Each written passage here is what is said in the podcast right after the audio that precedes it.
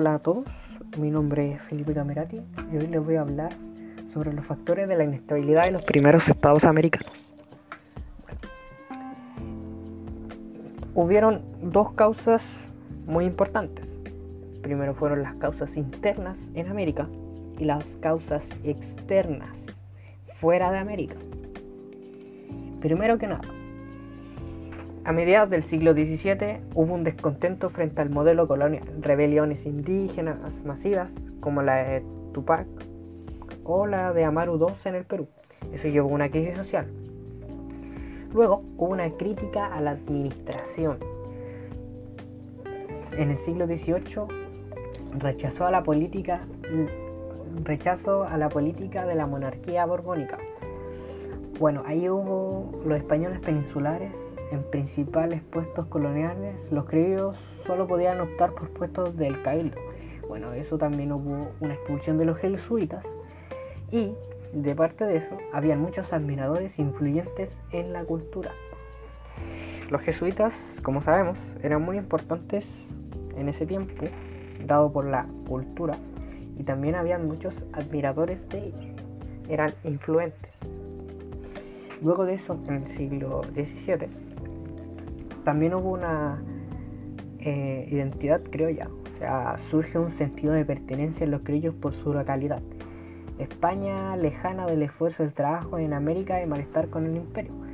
En ese tiempo los criollos no se veían del todo muy bien por parte de los españoles puros, o sea, los españoles venidos de América. Digo, los españoles venidos de Europa.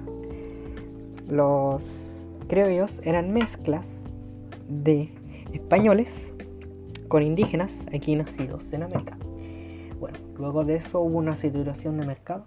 La reforma borbónica llenaron los mercados americanos con productos europeos. Bueno, eso saturó el comercio de los productores americanos, arruinándolos eh, por no poder competir con los precios extranjeros.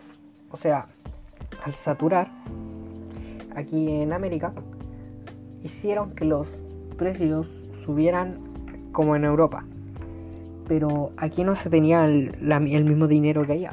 Entonces eso hubo una saturación y nadie podía comprar o los precios eran muy bajos y no les daba ganancia.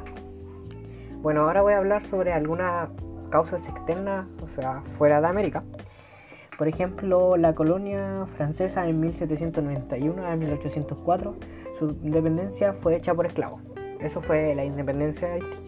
Eso también hicieron algunos problemas con los... Eh, eso fue uno también de los factores de inestabilidad de los primeros estados americanos. ¿Por qué?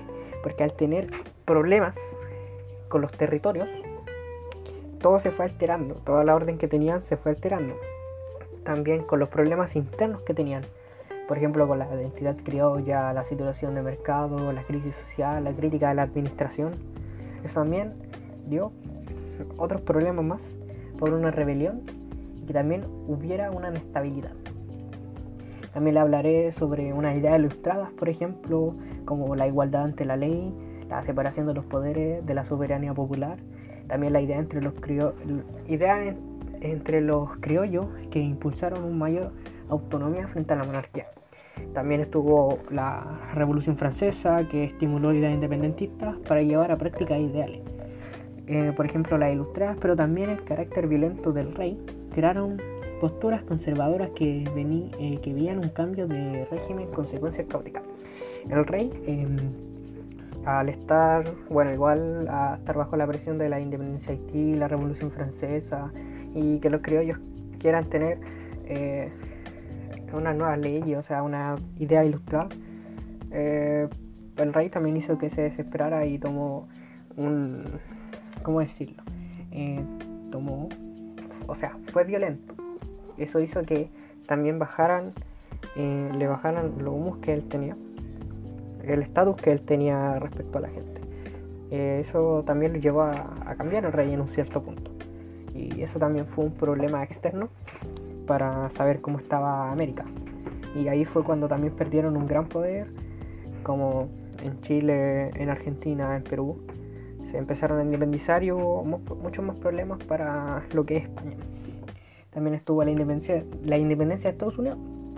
Por ejemplo, la encomendación de 1776 y su posterior constitución con principios ilustrados sirvieron de ejemplo a los criollos. Eso también hizo que los criollos eh, tuvieran una idea más ilustrada e intentaron sacar eh, más fuerza, más votos, más apoyo para dejar al Estado español. Bueno, aunque sí, igual se separaron en dos ramas.